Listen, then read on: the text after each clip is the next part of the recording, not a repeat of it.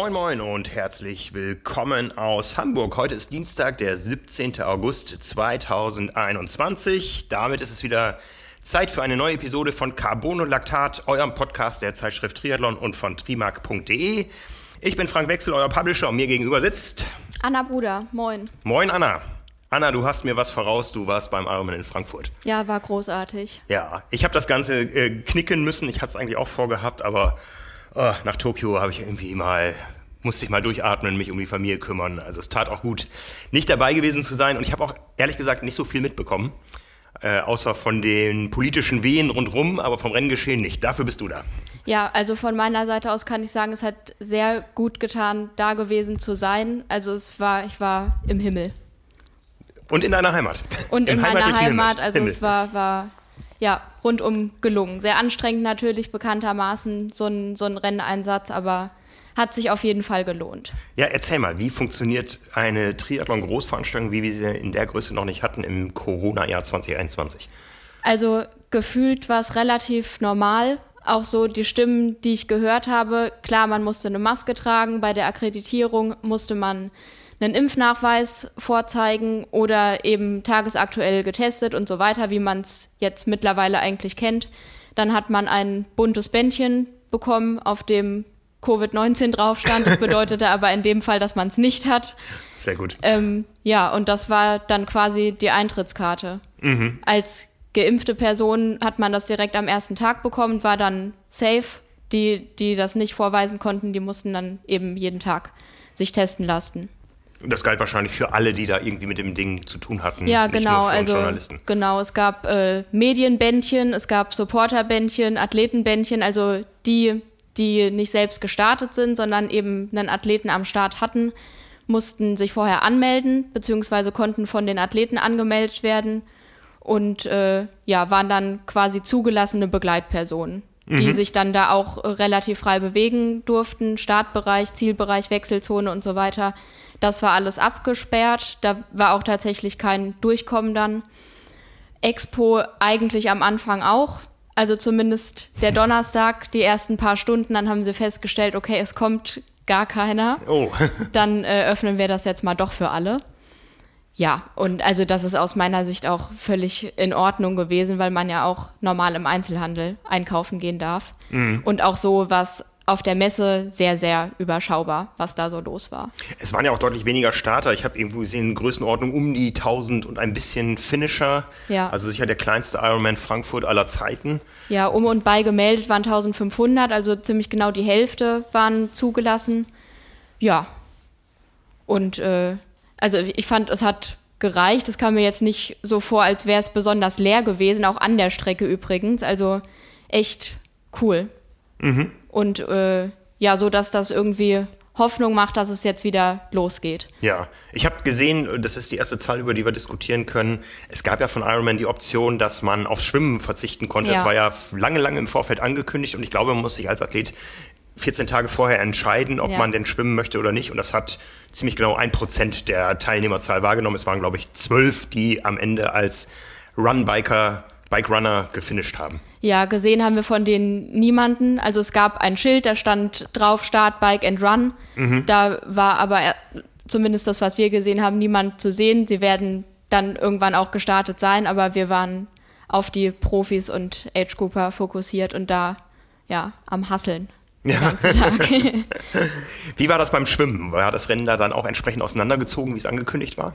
Es ging erstmal damit los, dass der Start um zehn Minuten nach hinten verlegt wurde, was aber überhaupt gar keine äh, außergewöhnlichen Gründe hatte, sondern einfach daran lag, dass es wohl eine Misskommunikation zwischen Polizei und Shuttlebussen gab und die einfach stecken geblieben sind in der Stadt. Auch eine Situation, die man, glaube ich, nicht haben will als Athlet, dass man dann im Bus sitzt und auf die Uhr guckt und Ach, irgendwie. da war noch äh, bei Den- der Hinfahrt noch. Ja, ja, bei, oh bei, bei, der, bei der. Hinfahrt. Also kurz vor knapp irgendwie sind die dann da angekommen. Oh, da hätte ich ja schon eine Stunde vorher Wettkampfpuls. Also Das geht gar nicht.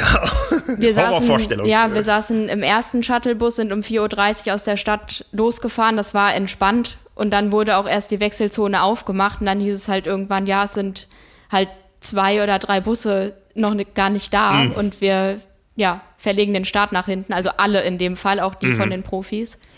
um da einfach ein faires Rennen zu haben. Ja, und dann war das so wie immer eigentlich. Ja, man kennt ja die Bilder vom Langener Waldsee mit diesen riesen Zuschauerkulissen, aber Zuschauer waren da auf dem Gelände wie auch im Zieljahr, also nicht akkreditierte oder verbundene Zuschauer gar nicht zugelassen. Nee, es waren Zuschauer da. Also die haben auch gut Stimmung gemacht am Langener Waldsee und so, dass ich zumindest Gänsehaut bekommen habe und ein Kloß im Hals hatte. ja, also war, war sehr, sehr schön. Mhm. Ja, Profis gab es nur bei den Männern. Über die Frauen reden wir gleich noch. Die sind am Tag vorher schon in Kopen äh, Quatsch, in Finnland gestartet. Kopenhagen reden wir auch noch drüber. Ja. Das findet nämlich am nächsten Wochenende statt. Aber äh, aus gegebenen Anlass, weil wir in Frankfurt waren, reden wir über Frankfurt. Genau, also nur ein männliches Profifeld am Start, die da den Europameister gekürt haben. Die sind dann auch dementsprechend als erstes auf die Strecke gegangen mit einem kleinen Landgang ja bekanntermaßen in Frankfurt, wo dann auch der ein Lokalmatador quasi als erster aus dem Wasser gekommen ist. Jan Silbersen. Nee, pa Paul Schuster aus äh, Darmstadt, der auch insgesamt echt ein starkes Rennen abgeliefert hat. Also er war auch vorne mit dabei beim Radfahren. Ja, Patrick Nilsson, der spätere Sieger, ist dann letzten Endes als erster aus dem Wasser gekommen, aber nicht als erster aus der Wechselzone raus. Die ist relativ lang in Frankfurt. Man muss Sand steil nach oben rennen. Also auch was, worauf man vielleicht verzichten könnte eher. Ja. Dann, also ich habe mich dann auf den Weg zum Motorrad gemacht, wo ich auch noch mal 20 Minuten oder so hingebraucht habe, dann mit 150 in die Stadt gebrettert, bis wir dann das Profifeld eingeholt hatten und dann, dann ging's los. Und so ein acht Stunden Tag, der ja für uns noch nicht zu Ende war dann, aber das geht einfach rum wie nix. Ja, ja, also man sagt immer dann hinterher, ach, das ging jetzt so schnell vorbei, irgendwann mache ich das selber mal. Ja. Aber auf der anderen Seite fühlt es sich nicht ganz so langsam, äh, so, so, so kurz an. Nee, zumal ich äh, deutlich länger als acht Stunden brauchen würde selbst. ähm, ja, aber also gerade beim, beim Laufen ging es extrem schnell rum. Da dachte ich, hätten sie sich ruhig ein bisschen mehr Zeit lassen können, dass ich mehr Zeit für Fotos habe, aber das, äh, ja, also war ein, war ein richtig spannendes Rennen. Auch total unvorhersehbar ja im Vorfeld, weil es nicht so den einen krassen Favoriten gab, wo man wusste, ja, okay, der wird mhm. gewinnen und dahinter halt Platz zwei und drei mal gucken sondern es war echt spannend bis zur letzten Minute, kann man eigentlich sagen. Wobei auf dem Rad, so wie ich es gesehen habe, einen gab es ja, der hat gezeigt, dass er gewinnen will, und zwar ganz alleine. Ja, genau, und eigentlich sogar zwei, weil erstmal Peter Hemmerich weggefahren ist und auch dann vier Minuten Vorsprung relativ bald hatte und ich dachte so, ja, okay, ma mal gucken, was das noch so gibt. Ja, dann in der Führungsgruppe sozusagen dahinter, da gab es ein bisschen Uneinigkeiten wohl über die Führungsarbeit, wurde sich auch ein paar Mal beschwert, dass man da nicht vorbeifahren konnte und so weiter. Ja, und dann äh, hat Christian Hogenhaug das Heft in die Hand genommen und ist dann einfach mal vorbeigefahren, hat sich acht Minuten Vorsprung erarbeitet und ist dann erstmal weg gewesen. Trotz irgendwelcher mechanischen Probleme, von denen ich äh, gesehen habe, weil andere davon gehört haben. Irgendwie muss da was gerattert haben. Das war bei Patrick Nilsson. Ach so, okay. Neben dem bin ich gefahren. Sein Rad hat relativ gruselig geknackt. Also es klang auf jeden Fall nicht so, als sollte das so sein. Ja, hat das aber durchgezogen, also musste da auch nicht anhalten und irgendwas reparieren. Aber optimal war es sicherlich nicht für ihn. Ja, eine Zeitstrafe gab es für Gregor Schreiner, den ich ehrlicherweise nicht kannte vorher. Der stand auf jeden Fall im Penalty-Zelt, weil er einen Überholvorgang nicht vernünftig abgeschlossen hat. Hat dann aber das Rennen auch nicht beendet, also es hat dann keine, keine größere Rolle mhm, gespielt. Mhm, mh. Die Radstrecke war ja anders als sonst. Ja, du genau. Du kennst dich ja aus da, du kennst ja alle Wege da mit dem Rad. Ja, ähm, Heartbreak Hill in Bad Vilbel wurde gestrichen wegen Corona. Das ist quasi so jetzt werden mich alle Leute aus Rot hassen. Es ist ein bisschen wie der Solarer Berg. Aber der also ist ja auch gestrichen, von daher passt Der ist auch gestrichen, genau. Also ein klassisches Stimmungsnest, wo eben mit Menschenansammlungen zu rechnen war, wurde einfach weggenommen. Und in Hamburg gibt es auch keine Kohlbrandbrücke, also von daher. Genau, genau. Aber anders.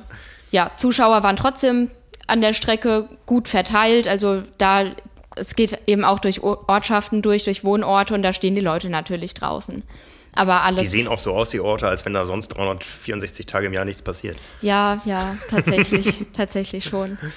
Genau. Ähm, ja, und sonst die anderen Streckenänderungen, die waren Baustellen geschuldet, dass das einfach so nicht fahrbar war. Es gab dann dadurch so eine Art Wendepunkt beziehungsweise Gegenverkehr, dass dann auch Leute entgegenkamen. Das wurde gerade auf der zweiten Runde dann ganz schön eng, fand ich, weil ja dann auch wieder Age Cooper noch auf der Strecke waren mhm. und dann, ja, teilweise ein bisschen haarig, wie ich fand, beim, beim Überholen. Aber ging alles gut. Also ich habe zumindest keine, keine Unfälle gesehen. Ja. Ja. Dann äh, die berühmte Kopfsteinpflaster-Passage in Hochstadt, wo bekanntermaßen viele Fahrradteile verloren gehen. Habe ich zumindest nichts rumliegen sehen. Gab es die Teufel oder hatten die Corona frei? Der hatte Corona frei. Okay. Also da war, es war kein Teufel zu sehen. Christian Hogenhaug hat, äh, ist auf Nummer sicher gegangen, hat seine Radflasche sich einfach zwischen die Zähne geklemmt, oh. um die nicht äh, zu verlieren an der Stelle.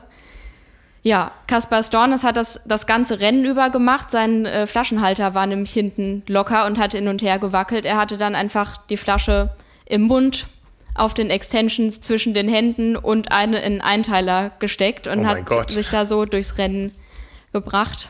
Geht auch. Ich hatte das in Japan, die haben mir ja ein Rad geliefert äh, ohne Flaschenhalter und eine Flasche im Radtrikot. Ich habe mir eingebildet, es ist aerodynamisch.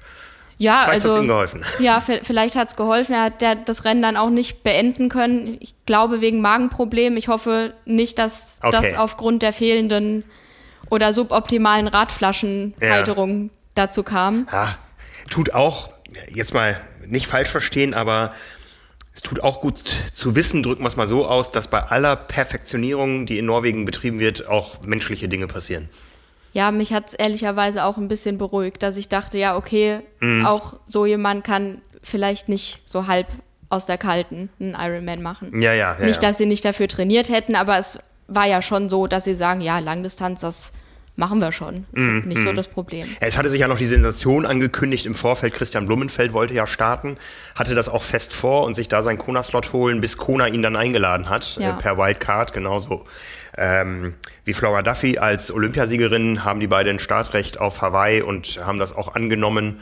Und von daher war der Olympiasieger jetzt nicht in Frankfurt am Start, aber das hat dem Rennen ja jetzt keinen Abbruch getan. Nee, auf, auf keinen Fall. Wie gesagt, spannend bis zur letzten Sekunde. Kann ich ja einfach noch mal kurz drauf eingehen. Ja. Ähm, es gab drei Kona-Slots. Ein einziger Athlet, Christian Hogenhaug, hatte seinen Slot bereits. Das heißt, der war für die anderen Athleten eigentlich vernachlässigbar. Ist äh, relativ lange vorne gelaufen und konnte sich da halten, aber ja, die Verfolger, die kamen dann sukzessive näher und letzten Endes hat sich dann Patrick Nilsson den Sieg und den Slot gesichert. Mit äh, nicht allzu großem Vorsprung. Dahinter dann äh, Christian Hogenhaug und äh, David McNamee der sich dann auch qualifiziert hat. Platz 4 und 5 war ein echter Krimi. Franz Löschke wollte den Slot haben, wollte dementsprechend in die Top 3. Und äh, ja, Peter Hemmerich hat ihm dann den Slot um 20 Sekunden vor der Nase weggeschnappt. Auch weil Franz Löschke nicht perfekt vorbereitet war im Wissen um die Konkurrenz. Ja, mutmaßlich. Also er hat im Interview danach gesagt, er hat sein Bestes gegeben. Ich weiß nicht, ob noch mehr drin gewesen wäre. Auf jeden Fall wusste er nicht davon, dass er wirklich den Slot in, in Griffweite ja. hatte und dass es um so wenige Sekunden Weil er ging. nicht wusste, dass Christian Hogenhaus schon qualifiziert genau, war. Genau, genau. Mhm. Und also ich habe so verstanden, glaube, dass er Lanzarote, ne? Oder? Das habe ich jetzt nicht auf dem Schirm. Mhm glaube jedenfalls, dass er gar nicht mal unbedingt wusste, dass es drei Slots überhaupt gibt. Das heißt, er dachte wahrscheinlich, ja, okay, ob ich jetzt Vierter oder Fünfter werde, ist jetzt in dem Moment eh egal, war es halt leider nicht. Mhm. Naja, wie dem auch sei, das hat dann leider nicht geklappt, aber trotzdem super stark gekämpft und ja, sehr ja. zuschauerfreundlich, definitiv. Jetzt diskutiert das Netz darüber. Liegt das daran, dass er den, den, Klassiker ausgepackt hat in der zweiten Wechselzone, seine Black Roll? Da ist er ja mein großes Vorbild. Ich werde das auch tun in Hamburg nächste Woche. Und ich stehe auch dazu, zu diesen 20 Sekunden einmal zu rollen. Ähm, ich, ich, ich steige sonst vom Rad und kann nicht loslaufen. Nach der Black Roll kann ich das. Ja, eben, also das mag ja sein, dass das die 20 Sekunden vielleicht gewesen wären, aber wenn er das nicht gemacht hätte, wäre er halt vielleicht eingebrochen und ja. hätte zwei Minuten verloren oder. Ja, oder fünf. hätte das Tempo nicht angehen können immer. oder unter Schmerzen angehen können und so. Also da bleibt er mein Vorbild. Das In Sachen Rennvorbereitung nicht. Also ich weiß wenn ich die, die Chance habe, mich irgendwo zu qualifizieren oder so, können wir gleich nochmal drüber reden, dann habe ich auch entsprechend die Informationen vorher und hinterher und an der Strecke, wie es um mich steht. Ja. Also das, ähm, ich war so ein bisschen erschüttert auch, als ich das Interview gesehen habe und er dann quasi von Marvin darauf hingewiesen wurde, du hast es knapp verpasst und er einfach nicht Bescheid wusste, dass äh, einer der vor ihm liegenden schon safe für Kona war. Ja, also er wirkte auch sehr schockiert Ja. und äh, perplex, genau. Ja. Ja. also vor allem als Profi, du musst dir ja da in dem Moment keine Gedanken drüber machen, ja, wie alt sind denn jetzt die Leute, die vor Mhm. mir sind? Sind die in meiner Altersklasse, wenn man keine Leute an der Strecke hat, die einen darüber informieren, sondern du kennst deine Pappenheimer, ja, wer, wer eben vor dir ist. Und das da nicht zu wissen, das ist, das ist schon bitter. Ja, ja, also pff. es geht um so viel. Ne? Ja. Naja, ist jetzt nicht zu ändern. Dann klappt es eben nächstes Jahr. Ja, ja, ähm, ich weiß gar nicht, wie alt ist er denn? Auch das habe ich gerade nicht auf dem Schirm. Ja. Auf jeden Fall nicht so, dass er nur noch wenige Jahre vor sich hätte. Also das äh, klappt schon noch. Ja, also das gab es auch selten, dass beim deutschen Vorzeigerennen Frankfurt sich kein Deutscher für den Ironman Hawaii qualifiziert. Und damit bleibt es aktuell dabei, dass sieben deutsche Männer auf dem Weg nach Kona sind, wenn es denn ein Kona gibt. Auch da werden wir gleich noch drauf eingehen. Äh, es sind qualifiziert Kraft ihrer Erfolge auf Hawaii Patrick Lange, Jan Frodeno, Sebastian Kienle. Die mussten kein Verifikationsrennen wie sonst einbringen, um nochmal einfach zu zeigen, ich kann die Distanz noch, ja. Wobei Patrick Lange ja auch den Ironman in Tulsa gewonnen hat. Und ansonsten in chronologischer Reihenfolge schon seit dem Ironman Barcelona vor fast zwei Jahren Florian Angert.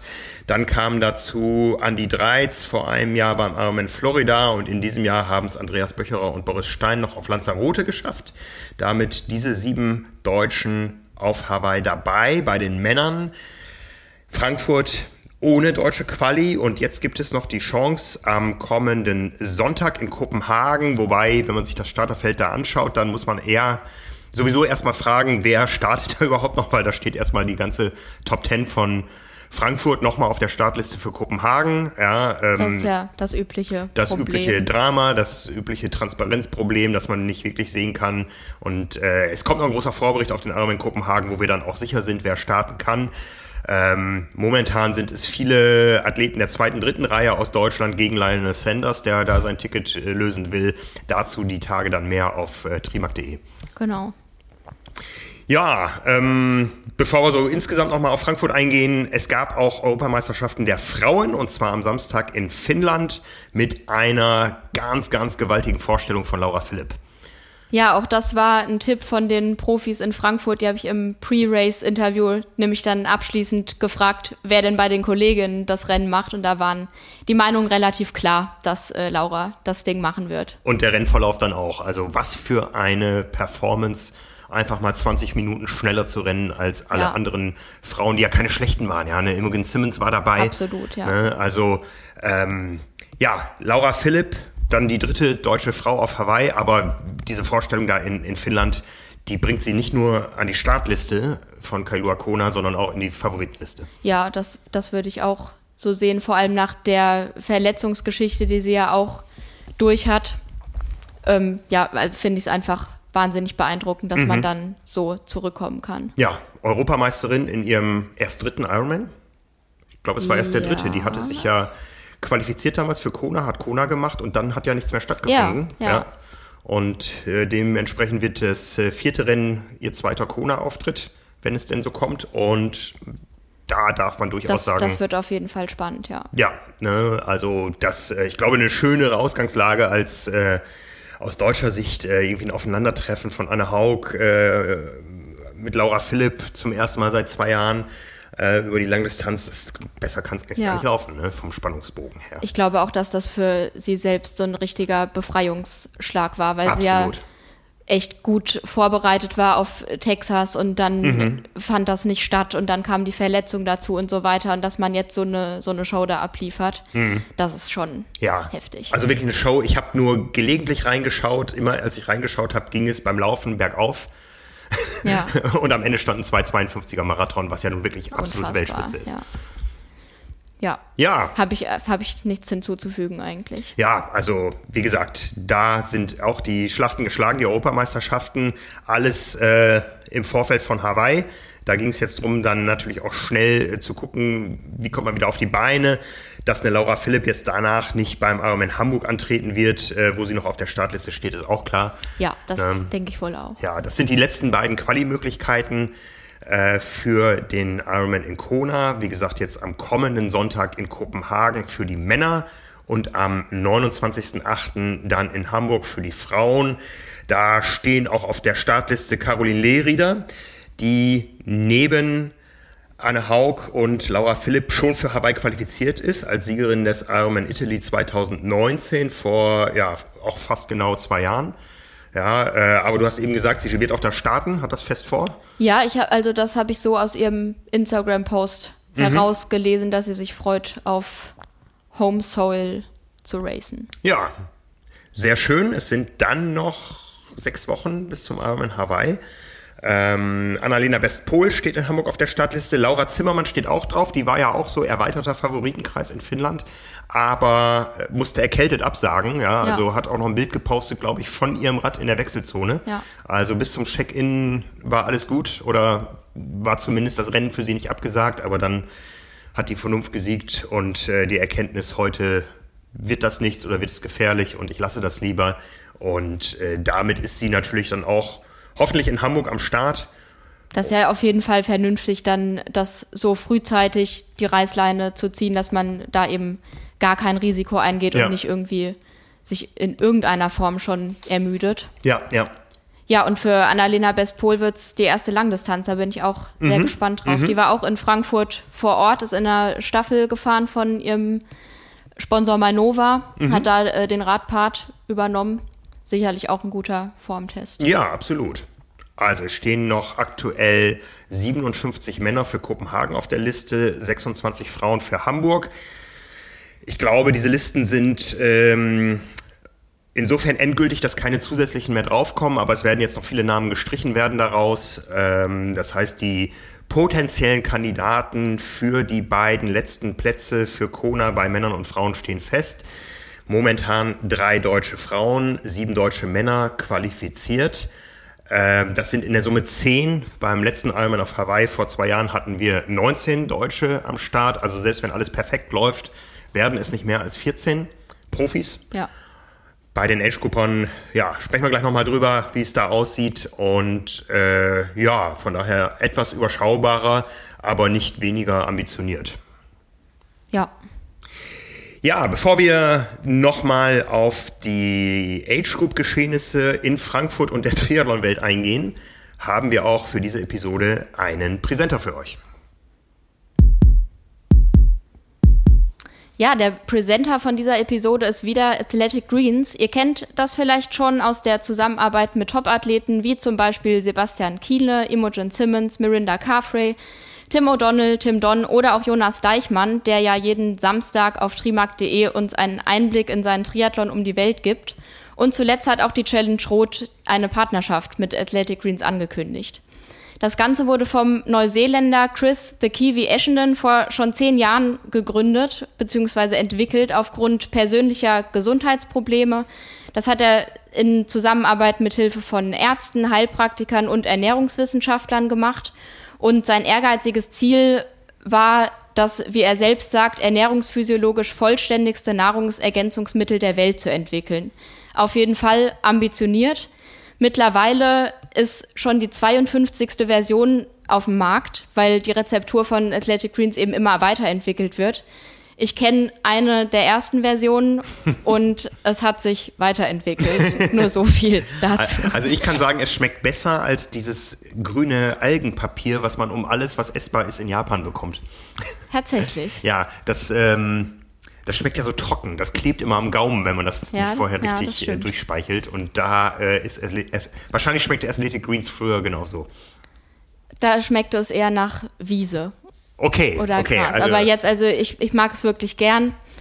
Einfach ein frischer Geschmack kann man, kann man auf jeden Fall gut wegtrinken, morgens, abends, wann auch immer man das will. Genau, äh, Chris hat für sich herausgefunden, dass es die perfekte Ernährung einfach nicht gibt, egal wie gut man darauf achtet, weil sich der Nährstoffbedarf einfach täglich ändern kann aufgrund von Stress, Schlafverhalten, der, dem Bewegungsverhalten und unserer Umwelt. Und ja, also selbst bei einer ausgewogenen Ernährung kann es dann schwer sein, den Nährstoffbedarf allein durch die Vollwertkost zu decken. Und genau da setzt Athletic Greens an. Chris ist Neuseeländer und Fans wissen, dass in Neuseeland ja auch die Herr der Ringe-Filme gedreht wurden und dieses Motto hat er sich geliehen. Das laut, lautet nämlich One Scoop to Rule Them All. Genau, das ist eigentlich auch Programm. Das ist ein All-in-One-Supplement, bestehend aus 75 Inhaltsstoffen mit Vitaminen, Mineralstoffen, Adaptogenen, Probiotika, Superfoods und mehr. Die einzige Gelegenheit eigentlich, wo eine lange Zutatenliste sinnvoll erscheint. Es wurde speziell entwickelt, um die täglichen Nährstoffbedürfnisse des Körpers zu decken und in wichtige Gesundheitsbereiche einzuzahlen, also unser Immunsystem, die Darmgesundheit, Energie und Regeneration, das Hormonsystem und gesundes Altern. Oder in anderen Worten, die Nährstoffversicherung für gesundheitsbewusste Menschen, die wir ja alle sind, würde ich mal behaupten. Athletic Greens ist ein hochabsorbierbares Pulver, also man rührt das einfach in Wasser ein oder tut das in Shaker, löst sich super gut auf und es passt zu jeder Ernährungsform. Also egal, ob man sich vegan ernährt, Paleo oder auch Keto, was vielleicht manche machen, oder auch bei Unverträglichkeiten und Allergien. Also es ist kein Gluten enthalten, keine Milch, keine Nüsse und alles, gegen was man so allergisch sein kann. Ja, und im Moment haben wir noch eine Aktion für euch, exklusiv für Hörerinnen und Hörer von Carbon und Laktat. Auf athleticgreens.com slash carbonlactat erhaltet ihr kostenlos einen Jahresvorrat an Vitamin D3 und K2 sowie fünf praktische Travel Packs zu eurer Erstbestellung dazu. Wir verlinken das natürlich in den Show Notes. Ja, schaut da gerne mal vorbei und probiert, ob euch das Ganze taugt. Ja, wir haben gesagt, wir reden noch ein bisschen über die Age-Gruppe. Wie war so die Stimmung? Was hast du mitgenommen, mitbekommen? alle hatten Bock. Alle hatten Bock. Ja. Das ist schon mal eine gute Voraussetzung. Nee, also äh, die Stimmung war gut. Es, ja, ich habe wirklich keine, keine Beschwerden mitbekommen. Masken wurden getragen, aber da haben wir uns halt mittlerweile auch irgendwie dran gewöhnt, dass das so die neue Normalität fast schon geworden ja. ist und sich da niemand großartig von eingeschränkt fühlt. Ähm, ich habe mit ein paar Leuten gesprochen, wie es so um die Quali-Ambitionen steht. Einer hatte ein Ironman Hawaii-Shirt an, da bin ich von ausgegangen, okay, vielleicht will er sich wieder qualifizieren. Wollte er auch, will, wollte er dann aber nicht mehr und hat gesagt, ja, also auf keinen Fall nehme ich diesen Slot an, wenn ich ihn denn bekommen sollte. Er macht sich einen schönen Tag und äh, freut sich, dass überhaupt ein Rennen wieder gemacht werden kann, aber das äh, Risiko war ihm zu groß. Andere haben gesagt, ja, Ironman wird schon eine Lösung finden. Auch das kann man absolut verstehen, wenn man äh, die Gelegenheit hat. Und so insgesamt gute Stimmung, große Freude bei den Athleten, wenn man sie auf der Kamera mal hatte. Ja, direkt äh, nach den Profi-Männern sind semi-professionelle Frauen ins Rennen gegangen, würde ich mal sagen. Also die AVA-Athleten, All-World Athletes, die eben ja richtig stark unterwegs sind. Und ja, die dann auch am Ende das Rennen gemacht haben und sich dann Europameisterin nennen durften. Ja. Ja, Europameisterschaften waren es auch für die Age Group. Dieses Jahr, glaube ich, so ein bisschen mehr deutsch besetzt als sonst, dadurch, dass viele Athleten nach wie vor nicht reisen können oder wollen und ihr Rennen im Vorfeld verlegt haben. Du hast es gesagt, es sind deutlich weniger als die Hälfte der üblichen Finisher sonst ins Ziel gekommen. Ja, also auch die äh, Nationenflaggen, die man ja immer auf der Zieltafel sieht, das war viel Deutschland dabei, mhm. Frankreich ab und zu mal eine südafrikanische Flagge habe ich gesehen, wo ich mich auch gefragt habe, wie da die Einreisebestimmungen gerade sind. Aber ist ja auch egal, er war jedenfalls da. Eine chinesische auch, unser, unser alter Geschäftsfreund Yong äh, ah, ja. von Zhao ist gestartet. Ja. Wären stark geschwommen mit einer 54er Zeit. Äh, am Ende, glaube ich, 54. oder 51. seiner Altersklasse geworden. Ja. Ähm, er wollte früher mal den chinesischen Rekord aufstellen. Schöne Grüße nach Köln. Ja. Ähm, hat, hat wohl nicht ganz geklappt dieses Mal, aber es gibt ja immer noch ein nächstes Mal. Ja, ein Athlet war dabei, der hat bisher alle 19 Ironman Frankfurt Ui. gefinisht. Okay. Der äh, kam ja gegen Ende, also kurz vor Zielschluss, dann ins Ziel, mega gut gelaunt, hat sich gefreut und ich habe ihn dann äh, gefragt, ob er denn seine Serie fortsetzen wird und seine Antwort war nur, ja, er hat keine Startnummer, er hat eine Inventarnummer. also auf jeden Fall ja. wird er auch äh, die Nummer 20, 21 und so weiter okay. da starten. Das ist schon, das ist schon krass, ja. wenn man einfach jedes Jahr sich das gibt und die Vorbereitung also alles eben, was dazugehört, dass man das jedes Jahr macht. Ja, wie, wie war das so insgesamt nachher hinten raus im Ziel? Wir kennen das ja, Frankfurt ist ja immer so ein bisschen gedämpfter aufgrund von Anwohnerprotesten und der Zielschluss ist auch relativ früh. Ähm, trotzdem hat es immer eine besondere Stimmung.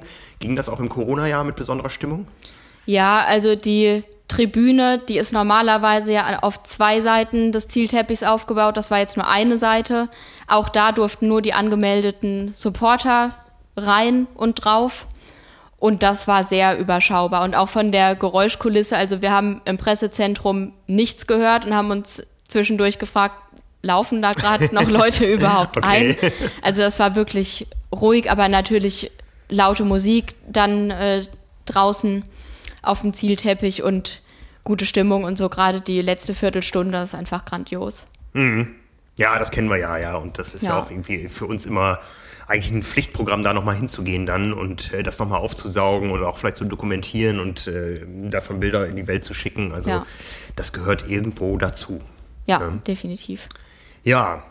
Ja, es geht ja beim Ironman Frankfurt auch ganz traditionell äh, bereits seit 2002 um die Hawaii-Quali. Und da sind wir mitten in einem Thema, was heiß diskutiert wurde die letzten Tage.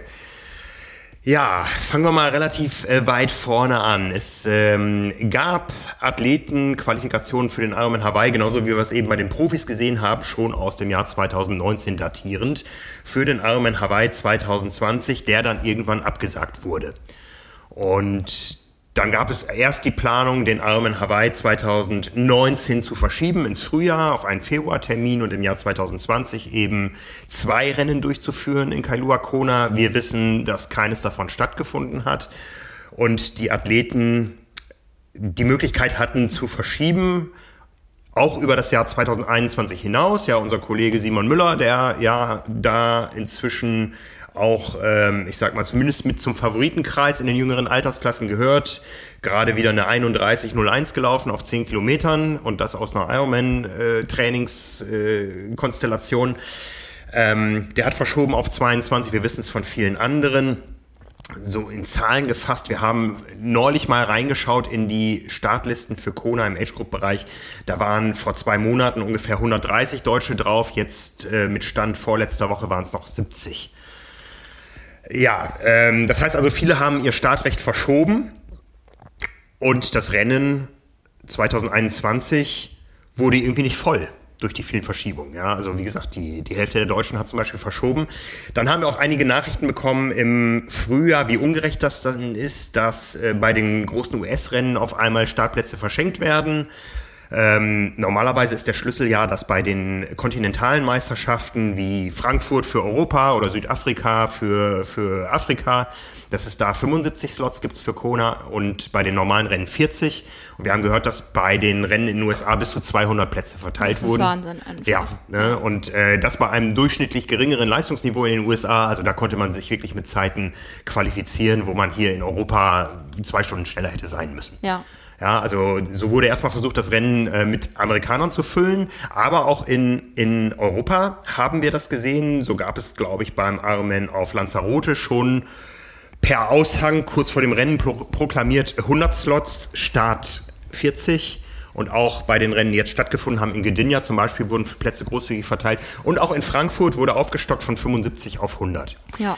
Und bis vor kurzem war es so, dass die Athleten aber unterschreiben mussten, ähm, wenn sie sich qualifizieren, da stand in den Bedingungen drin, ähm, sie nehmen den Slot an für 21.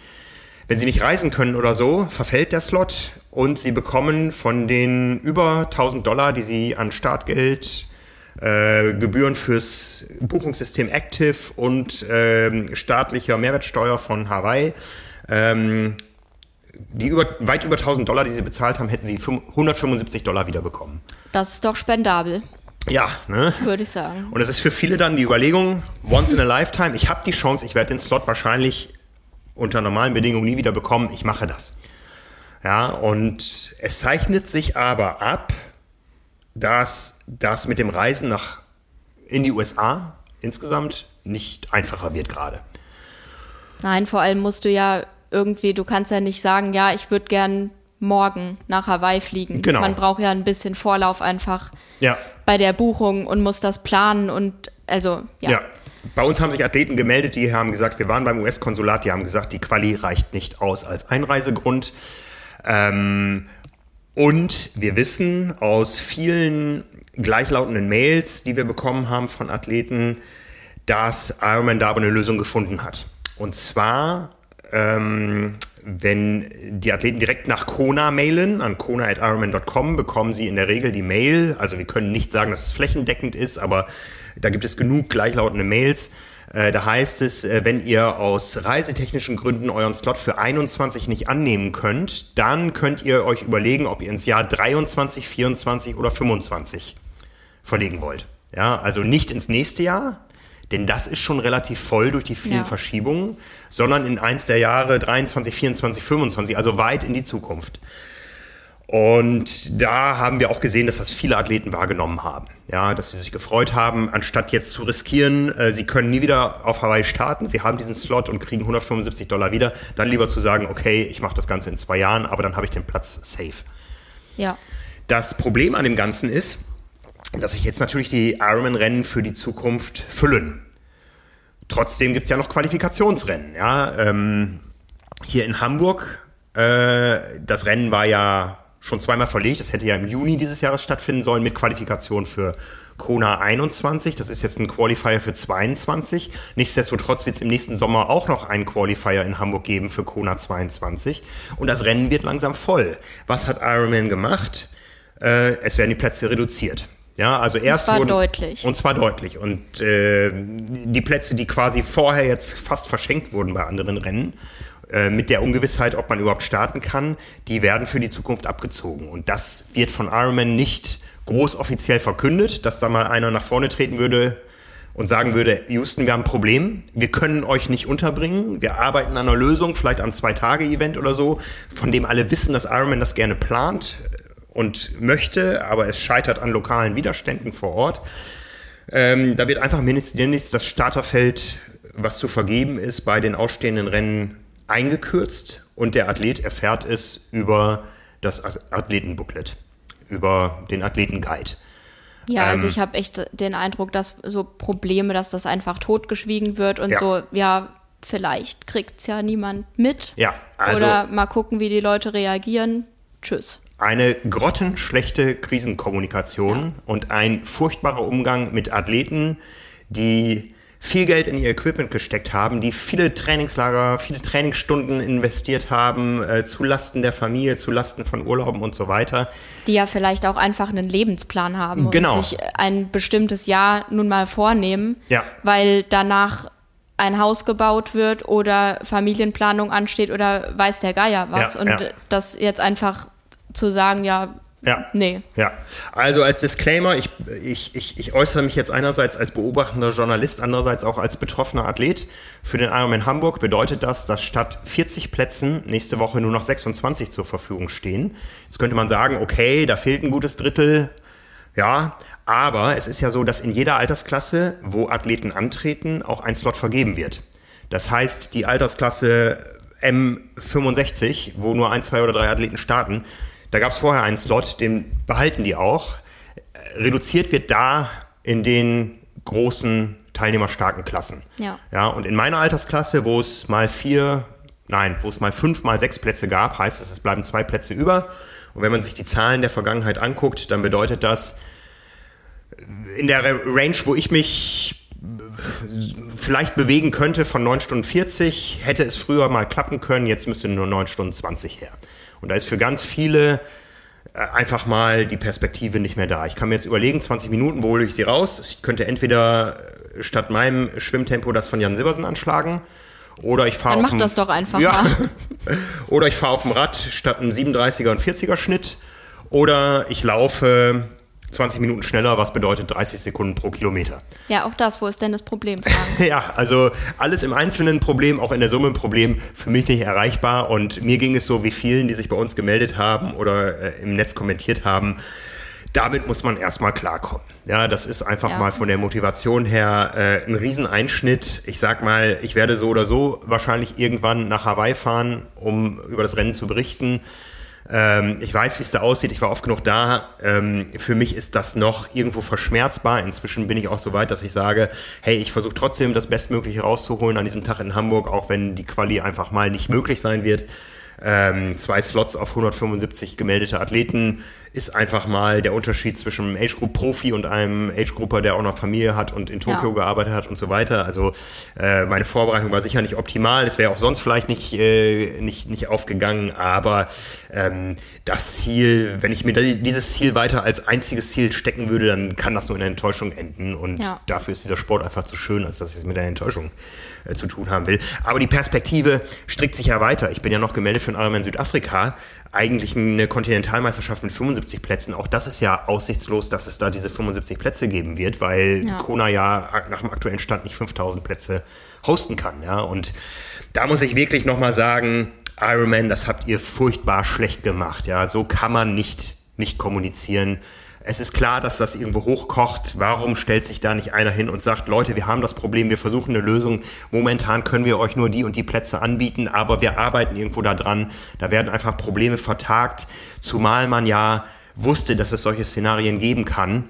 Und das sieht so aus, als wenn es nie irgendwie einen Plan B gab, sondern dass man einfach irgendwie geplant hat, Plätze verschenkt hat, um dieses Geschäftsjahr zu retten, ohne an die Zukunft zu denken und ohne an die Athleten äh, zu denken, die der Marke wirklich den Rücken stärken. Ja. ja und ich sage mal, dass die Athleten, die ähm, im Bereich sind, sich vielleicht mal irgendwann für Hawaii zu qualifizieren, dass das doch die Premium-Zielgruppe von, äh, von Ironman ist, weil die letztendlich auch die umsatzstärksten Kunden sind.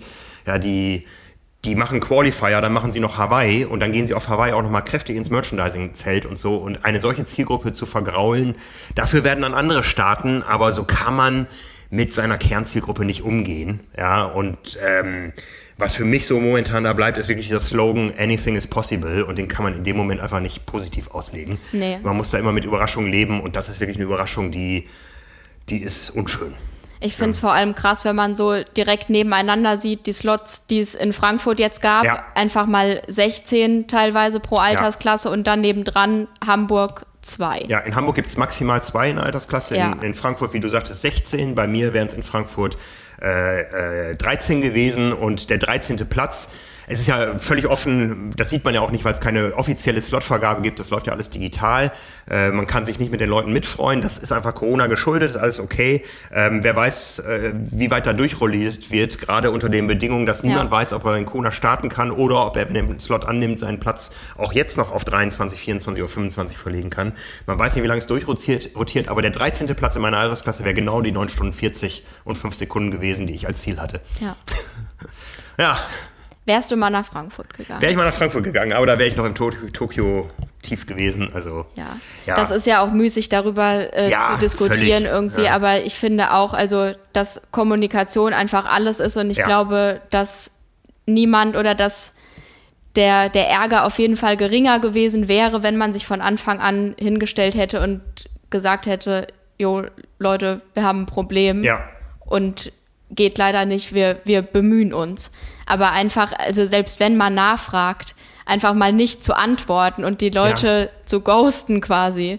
Ja. Und, und äh, die Probleme zu ignorieren oder zu sagen, ja, wir leiten das mal weiter oder bin ja. ich nicht für zuständig, weiß ich nicht. Mhm. Also das, das ist einfach da, traurig. Da tun mir auch letztendlich die Kollegen bei Ironman, die hier in Deutschland arbeiten und sich einsetzen dafür, dass tolle Rennen äh, stattfinden, die tun mir wirklich leid, weil die können ja nichts dafür. Ja. Es hat ja niemand jetzt hier im, im Hamburger Office oder in, in äh, Liederbach entschieden, wir kürzen in Hamburg von 40 auf 26 Plätze. Das wird ja von oben verordnet. Ja, Ironman sagt, wir können nicht so viele Plätze rausgeben. Das Rennen läuft voll, wir können die nicht hosten im nächsten Jahr.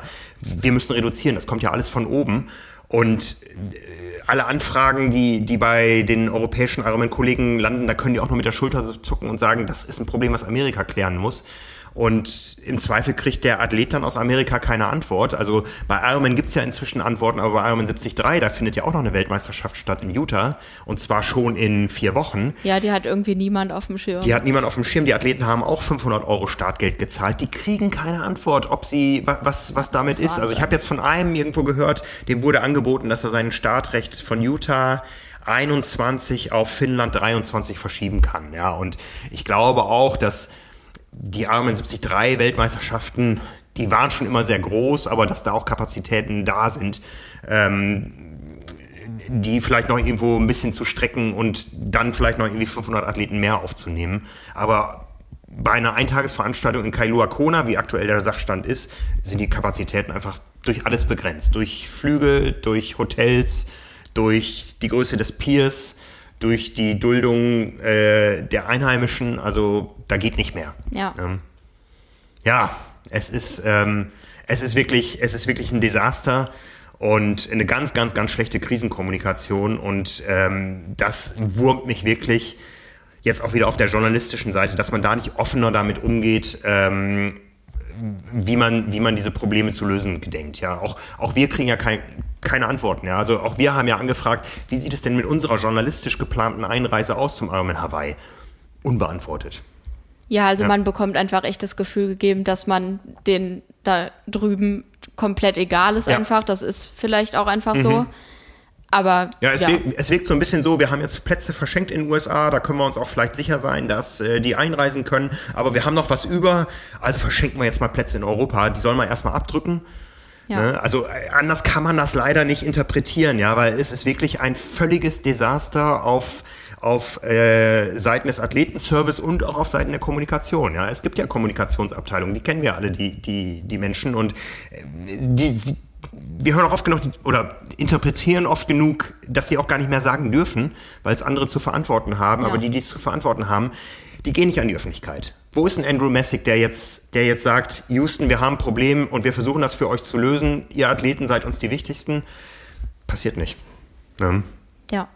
Tja, schwierig, schwierig, schwierig. Und wie gesagt, ein Problem, was momentan sich so darstellt, als wenn es erhalten bleibt, wenn sich jetzt wirklich die Rennen der nächsten Jahre schon über aufgestaute Qualifikanten füllen, dann wird das nicht einfacher, sich zukünftig noch zu qualifizieren. Zumal, und da sind wir beim nächsten ernsten Thema, wir aktuell auch mit großer Sorge auf den 9. Oktober gucken und nicht wissen, ob ein Ironman Hawaii wie geplant in diesem Jahr stattfinden kann. Ja, ist äh, eigentlich oder was heißt eigentlich? Es ist extrem traurig, dass wir immer noch über Corona reden ja, müssen. Ja, also wir, wir müssen über zwei Dinge reden. Wir müssen über das Thema Reisen reden. Ja, da ist es einfach so, dass die USA aktuell geschlossen sind und da sich Pandemielagen momentan nicht zum Positiven ändern, nirgendwo, weder in Europa noch in den USA, ähm, ist schwer absehbar, wann sich das Ganze wieder öffnet und wann sich das Ganze vor allen Dingen wieder öffnet, um Freizeitbeschäftigung wie einem Ironman äh, nachzugehen oder als Angehöriger jemanden anzufeuern, der beim Ironman startet. Ja, das, das ist das eine. Und das andere ist, dass ähm, sich auf Hawaii und ganz besonders auf Big Island die Corona-Lage in den letzten Tagen enorm zugespitzt hat. Ja, ähm, es gibt deutlich mehr Infektionsfälle als je zuvor, obwohl inzwischen auch da vor Ort ungefähr 60 Prozent der erwachsenen Bevölkerung geimpft sind. Aktuell ist der Stand äh, immer noch eine sogenannte Emergency Rule Nummer 16, äh, die der Governor von Hawaii über alle Inseln verhängt hat, ähm, schon vor drei Wochen mit äh, diversen Einschränkungen auf den Sport bezogen. Bedeutet das zum Beispiel, dass aktuell Sportveranstaltungen durchgeführt werden. Und da geht es jetzt nicht um Extrem- oder Exotensportarten wie Triathlon, sondern erstmal um die klassischen Sportarten. Das ist dann Football, Baseball, vielleicht Soccer. Ähm, es dürfen sich maximal 75 Sportler aus zwei Vereinen zum Outdoor-Sport treffen derzeit ähm, und nur 25 zu Indoor-Veranstaltungen. Ja, das wird knapp. Das wird sehr, sehr knapp, ja. Und diese Rule, die gilt also bis äh, zwei Wochen vor dem Ironman Hawaii.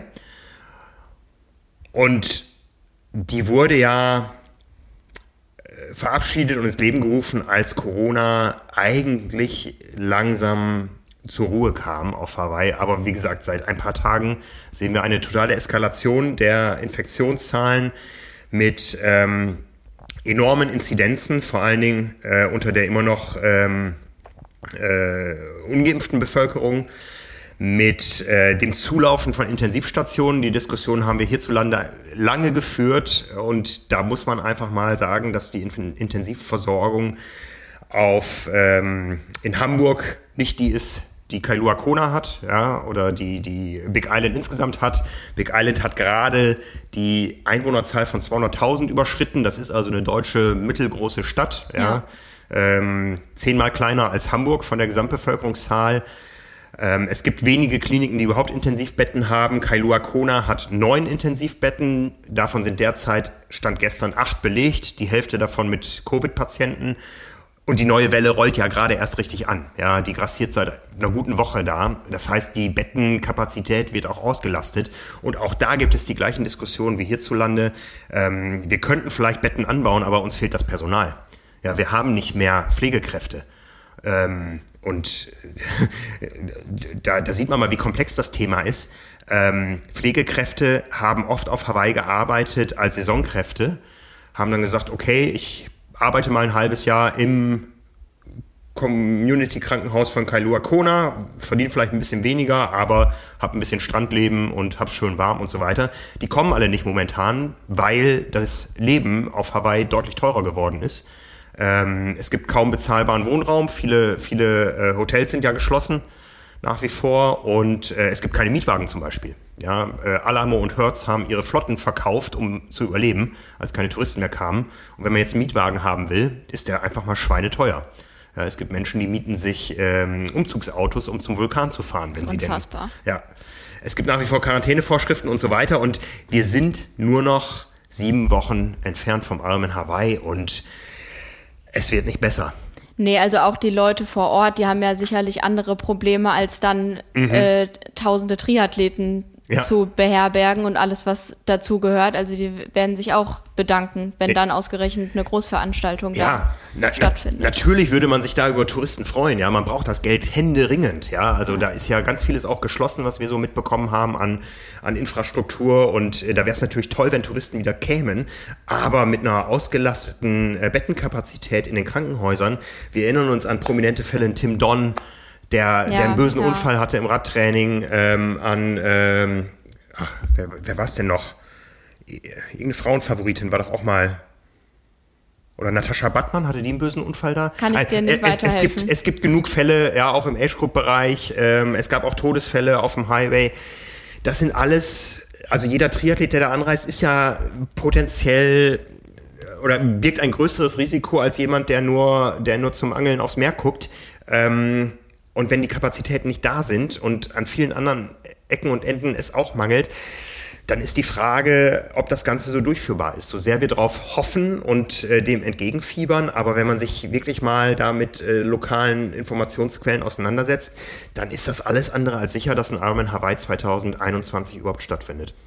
Ja, und was du gesagt hast mit diesen Bestimmungen, die bis zwei Wochen vorher gelten, mhm. dann, also selbst wenn es dann aufgehoben wird, kann man ja nun mal nicht sagen, ja, okay, super, und dann buche ich jetzt meinen Flug für in zwei Wochen. Ja, ja.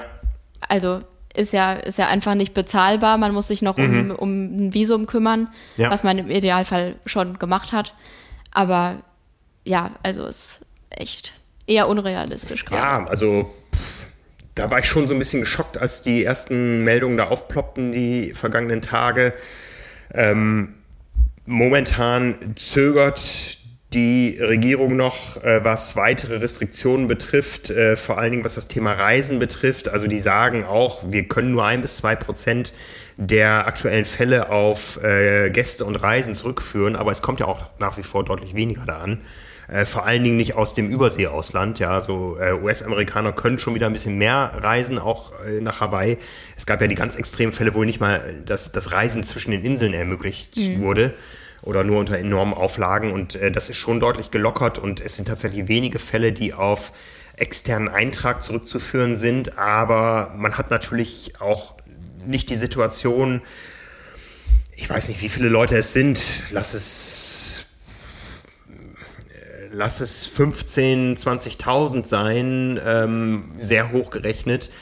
Das ist aber 10% der Inselkapazität. Ähm, die müssen, die müssen erstmal einreisen können, ähm, die müssen versorgt werden und so. Und da ist einfach die Infrastruktur momentan so weit runtergefahren, dass das gar nicht möglich wäre. Und wir sind sehr gespannt. Ja, also wie gesagt, es sind nur noch sieben Wochen und das ist echt nicht mehr lang. Ja, ich habe schon gemutmaßt, dass wahrscheinlich hinter den Kulissen schon daran gearbeitet wird, dass man sagt, wir können die Ironman-Weltmeisterschaft nicht nochmal ausfallen lassen, aber wir müssen uns eine andere Location suchen.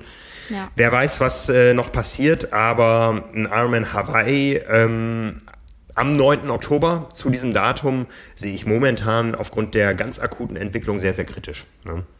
Ja, das wird auf jeden Fall spannend, was da noch äh, passieren wird. So gern wir alle hinreisen und davon berichten würden. Und das können wir auch zusagen, wenn der Ironman stattfindet, dann sind wir auch für euch da und werden, werden äh, das übliche Feuerwerk abbrennen, aber es liegt nicht an uns. Ich bin auf die Medaille gespannt, wenn der Ironman Hawaii nicht auf Hawaii stattfindet. Ob sie die umbasteln. Ich habe auf jeden Fall gesehen, dass die Pokale in Frankfurt, da steht die 2020 noch hinten drauf und sie okay. haben ein kleines Holz, Holztäfelchen drüber geklebt okay. und die 21 eingraviert. Ah, okay, okay. Also weggeschmissen wird nichts. Nee, ich komme ja gerade von meiner Zeitreise Tokyo 2020 zurück. Ja, ja. Also von daher weiß ich, wie das ist, wenn man auf einmal da in eine andere Zeit zurückversetzt wird. Ja. Die auch nicht besser war. Ja, lassen wir uns überraschen. Ne? Also ich bin erstmal gespannt. Jetzt äh, persönlich geht es für mich jetzt natürlich zu auf den Ironman Hamburg. Auch da kann ich momentan nicht mit hundertprozentiger Sicherheit sagen, dass das Rennen stattfindet. Also auch wir erleben hier wachsende Inzidenzen, nähern uns der 90. Äh, ich weiß nicht, ob es in irgendwelchen Schubladen eine Zahl gibt, äh, wo es heißt, ähm, wir müssen doch wieder die Inzidenz bemühen und ab dann sind solche Veranstaltungen nicht möglich. Keine Ahnung. Ich sag einfach mal, das findet statt. Ja, also sonst mache ich selber irgendwas. Ganz alleine. Ja, viel Spaß dabei. Ich hoffe, es wird nicht nötig sein. Ja, das hoffe ich auch. Ne? Ich meine, die ganze Diskussion über ähm, eine Verkleinerung des Starterfeldes, in dem nur Geimpfte zugelassen äh, werden. Die haben wir ja online auch schon eifrig geführt mit euch. Ähm, da können wir sicher nächste Woche, bevor es dann auf das Rennen zugeht, nochmal ein bisschen tiefer eintauchen in die Thematik Ironman Hamburg. Aber für heute haben wir, glaube ich, erstmal einen guten Rundumschlag über das aktuelle Geschehen zwischen EM und WM ja, gefunden. Ja, auf jeden Fall. Ne? Und äh, ja, sind gespannt auf das, was hinten raus noch kommt. Es geht ja los. Es, ich meine, was jetzt auf dem Papier steht, ist ja großartig. Wie gesagt, am Wochenende Ironman Kopenhagen. Wir haben äh, World Triathlon Championship Series. Am Wochenende drauf die Premiere des Collins Cup. Äh, plus äh, The Championship in Chamorin, wo wir vor Ort sind. Äh, Ironman Hamburg. Und dann ist es auch nur noch eine Woche bis zum Challenge-Rennen in Rot, auch unter anderen Bedingungen am Wochenende drauf ein relativ kleines Event, aber ein sehr, sehr feines im Münchner Olympiapark, das Super League-Rennen. Ja, und dann ist schon 73 WM, also ja. Schlag auf Schlag. Wir halten euch auf dem Laufenden. Wir halten euch auf dem Laufenden, machen mal da weiter. Ja, das äh, war unser heutiger Podcast. Oder hast du dem noch was hinzuzufügen? Nee. Nee. In Hamburg ist noch Elbe Triathlon. Ja. Am 12. September und da starte ich. Ah, hast du auch noch ein Event vor dir? Ja, immerhin. Eine Sprintdistanz. Besser als nix. Besser als nix. Sehr schön. Ja, ähm, dafür also, damit also genug für den heutigen Podcast. Wenn ihr vielleicht mal in Zukunft an der Stelle von Anna oder von mir sitzen wollt für einen Podcast, wir suchen momentan Personal, haben das auf verschiedenen Kanälen schon ausgeschrieben. Wenn ihr Interesse habt, euch vollzeitig hier in Hamburg an unserem Tun zu beteiligen. Ja, wenn ihr Lust habt, Texte zu schreiben oder eine Kamera zu bedienen oder Videoschnitt zu machen oder zu podcasten oder was auch immer, irgendwas mit Medien, bewerbt euch bei uns unter jobs.trimac.de. Wir machen das die Tage auch noch mal ein bisschen größer auf auf der Website, aber ihr könnt euch jetzt schon per Mail bei uns äh, weitere Infos holen oder eure Unterlagen schicken an jobs.trimac.de. Wir freuen uns drauf. In diesem Sinne erstmal für heute. Ja, in macht's Ham gut. Danke in, fürs Zuhören. In Hamburg sagt man Tschüss. Wie sagt man in Frankfurt? Auch Tschüss. es gibt keine offizielle Verabschiedung. Das ist invasiv. ja. Solange Tschüss. wir hier nicht Gute sagen müssen, ist alles gut. Morge geht auch. Aber das sagt man nur zur Begrüßung. Alles klar. Ich bleib beim Moin Moin. Also, macht's gut da draußen. Ciao, ciao. Ciao.